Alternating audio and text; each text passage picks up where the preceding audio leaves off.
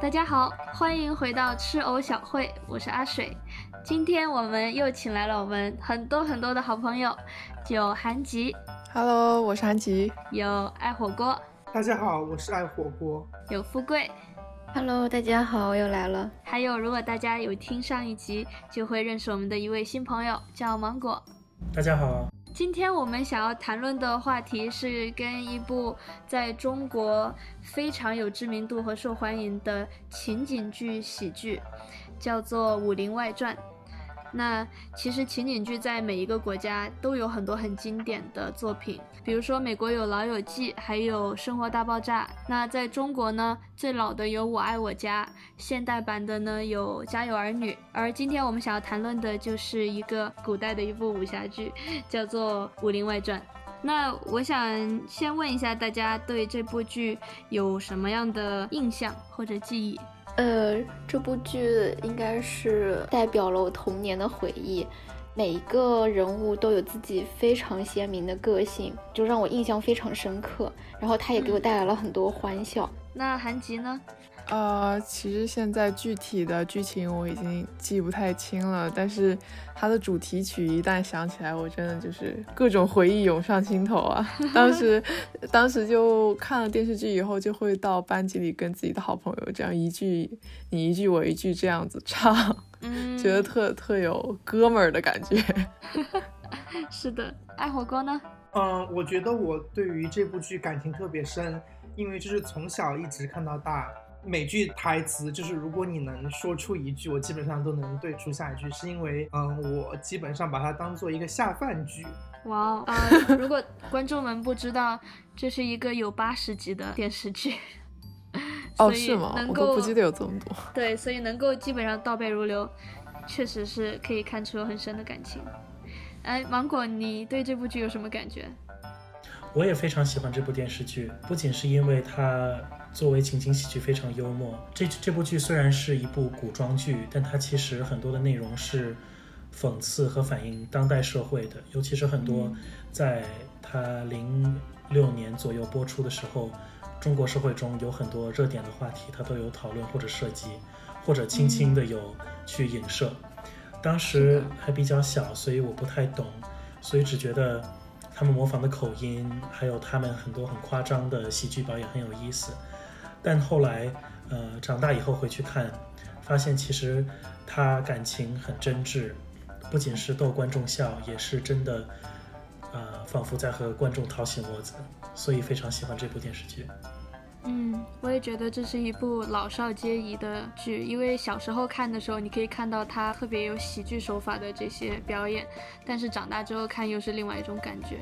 跟韩吉一样，我有很多情节都记不住了，但是能记住的是看的时候的那种很温馨，然后很快乐的感觉，而且看这部剧就是不会有任何意外，就是就像泡温泉一样，就是你知道这会给你带来一个很美好、很开心的过程。嗯，那对于没有看过这部剧的人来说，可能这部剧有一点陌生，特别是对一些外国观众来说。所以哪位可以为我们简单的讲述一下这部剧到底是在讲什么？请我们的专家吧。对，火锅。我觉得《武林外传》是套着古装武侠外衣的一部现代情景喜剧。嗯，呃，但它讲的就是在中国古代明朝年间一个客栈里发生的一些啼笑皆非的事情。《武林外传》致敬了《老友记》，因为它的人物设置上和《老友记》特别相像，但是它不是抄袭，因为它完全做出了符合自己的剧情，然后呢又融合了就是古装剧里很多元素。嗯，那里面的有哪些人物呢？在《武林外传》里面，其实围绕佟湘玉佟掌柜，也就是这个同福客栈的女老板，我们有几位伙计，各身怀绝技，都有一点点那种武侠的风范。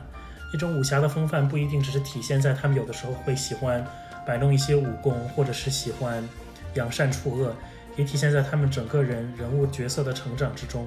那我觉得有六个完全不一样的角色，让每一位观众都可以从心里与至少一位其中的角色产生很大的共鸣。共鸣。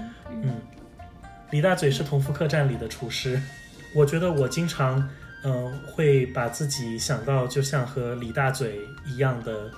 这个一个人物角色。那其实李大嘴虽然看起来就是很乐天派、很阿 Q 精神，每天都过得很开心，其实他也有自己的烦恼。呃，但是他也在从同福客栈的工作中，还有和他其他伙计们的一些交流中，呃，从这些人的友谊和亲情中，其实也获得了很大的成长。富贵，要不要再给我们介绍一下其他重要的人员？对，然后郭芙蓉是一个家境非常好的，但是一心想要闯荡江湖的这么一个女孩子。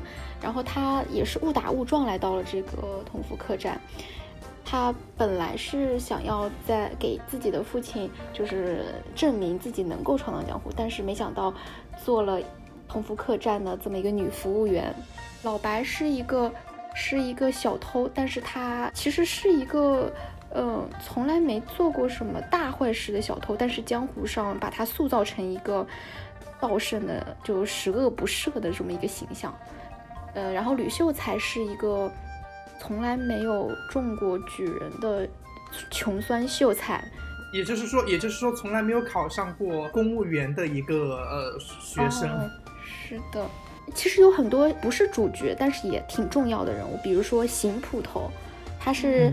栖霞镇这个小镇上面的警警察吧，就相当于捕头，对对。然后还有他的徒弟小六，是一个憨憨的，呃，农村来的，对，也想要干出自己事业的这么一个小捕快。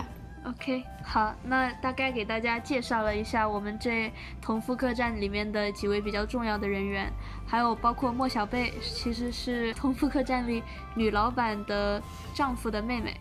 然后祝无双是白展堂的师妹，但是亲如兄妹。嗯，讲了这么多，就是因为我们很喜爱这一部剧嘛。那大家觉得这部剧为什么能够让人记得这么久，甚至反复观看，成为经典呢？我觉得，嗯，《武林外传》它的人物都很鲜活，它的人物都很真实，呃，所有的人都是有缺点有优点。而且，呃，行为逻辑特别的真实，嗯，不像现在中国的很多情景剧，嗯，就是东抄抄西抄抄，然后人物也感觉很平面，呃，你能真的感觉到这个人是一个独特的个体。我觉得火锅说的对，我觉得，我觉得火锅说的特别对，就是不像其他的一些剧里面吧，《武林外传》里的人物都感觉每一个人都很全面。没有什么人是绝对的坏或者好，是的，就是这个小小的客栈里发生了很多很有意思的事情，嗯，就是就像它主题曲里面唱的，虽然生活有很多的不如意，但还是要继续，就很正能量。就现在，即使每次比如说压力大了，也还是会把《武林外传》给调出来看一看，听着佟掌柜这关西口，呃，应该是陕西吧，陕西口音。然后说着那些经典台词，我从一开始就不应该，我我从一开始就不该嫁过来，开始就就很温馨。嗯，我同意其他朋友的说法，而且我觉得这部剧把它设定在一个明代的一个虚拟的小镇中，其实给了他很多创作的空间。他并不需要去解释为什么在他的这个故事中，所有人都有这种淳朴的特质。也不需要去解释为什么他们关心的都是那些鸡毛蒜皮的小事儿，反而让大家能更好的去，呃，理解这些角色，然后能让大家让大让观众都能和这些角色去共情，嗯，好像真的成为这个客栈中的一部分，嗯，也当然对这个客栈中的各种角色很有感情。大家对《武林外传》里面有没有哪一集或者哪个片段是感觉记忆非常深刻的？嗯，有一集就是佟掌柜，就是为了想要听更多老白的情话和甜言蜜语，然后就装植物人，然后后来他又 吃了，我也记得，后来他吃了千年人参，然后要让大家就是干这个干那个。说到这里，觉得他挺勇敢的，这部剧也挺聪明的，就是你明明面上指责吧不太好，他用这种幽默的方式去点一些现实中的问题。我记得的一集就是佟掌柜的闺蜜来了，然后他们就暗地里较劲，然后我就觉得，我觉得就是《武林外传》特别好看，就是因为这些喜剧都会有一些很荒谬的点，有一些事件或者人物的加入，然后让本来已经不是很平静的湖水更加的就是混乱的感觉。然后整一集就是他会把这个荒谬的点一直顶到一个极致的那种感觉，到一发不可收拾的那个点之后，再让人看到其实我们有时候。就是会嫉妒，就是会想要攀比，这些人物的心里又是那么的可爱，那么善良，而且他们的纠结的点也很可爱。就比如说，他们确实，嗯，对自己现在的生活也有特别满意或者觉得很幸福的点，可是就是怕在别人的眼里显得不够幸福，会做一些看起来特别可笑，但是又是很真实的一些事情。所以我觉得特别特别暖心，因为我们其实自己去同学会，可能也会有这种感觉，生怕别人觉得自己过得不够好，不够优秀。对，有时候看的时候会在里面找自己。是的。哦，我记忆犹新的就是郭芙蓉和无双比拼的那一集，就是老白做主持人，然后模仿着李咏的那个台词。呃，就是围绕着两人谁该留下来。其实他们两个人都喜欢吕秀才，表面上是争谁可以留下来在同福客栈争女服务员那个职位，其实实际上就是是谁赢了谁就能得到吕秀才这么一个为这么为这么目的的这么一个比赛。然后，呃，剩下的伙计包括佟掌柜、老白，他们是裁判。那一集也是非常的有趣，就确实很多明面上植植入广告，但是那个一点都不让人反感，就是让人非常快乐的就记住了那些广告的台词。那些产品应该是实际生活中不存在的吧？就是只是呃为了配合营造出这么一个综艺节目的呃对这么一个设定，就它是它是为了讽刺，它取的名字都是就是跟真正的品牌很像的名字。比如那个雕牌，他们就改成了鸟牌洗衣液。原来如此。嗯，其实，在准备今天这一集之前，我也在网上看了一些大家的这些分析啊、看法。然后，有的人就说，其实。在宁财神就是这个编剧在写这个的时候，也有在暗示说，看起来他们每一个人都身怀绝技，然后背景都很硬，对吧？都是江湖大侠或者某个掌门之类的。但是在这个同福客栈里也是很现实，需要做一些很琐碎，然后看似就是很平凡的事情。我当时看的时候，我反而觉得是。虽然每个人看起来都很平凡，都在忙碌着生活很琐碎的事情，但是其实他们在某个领域，或者说在某些人的眼中，他们就是很不平凡的存在。是的，就有些人总是在抱怨生活平凡、枯燥无趣，但其实你仔细想想，这些平凡中还是能够回忆起非常有趣的瞬间的。就像《同福客栈》里面，其实你要概括起每一集。三言两语也能概括完，但还是能发生出非常多有意思的事情。对，是的。我们每个人说一句就是记忆深刻的台词吧。我印象特别深的台词就是那个韩娟儿，她说她家里有三十多个丫鬟都收拾不过来她的首饰和那个珠宝，就是佟掌柜的那个闺蜜。对对，他说，他说，佟掌柜说你东西那么多，不会找人收吗？然后他说我有啊，三十多个丫鬟根本收不过来。我觉得这些配角的演技也都绝了。我就记得排山倒海，葵花点穴手。对喽，子曾经约过。我当时就超级想想成长大成为郭芙蓉那样潇洒的女生。不是芒果还没有说台词，我不记得。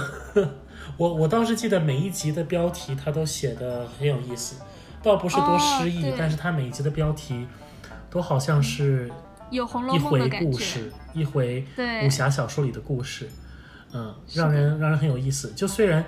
他高就高在，他把这一集发生的事情都跟你讲了，但你仍然看这一集的故事，都还觉得很有意思。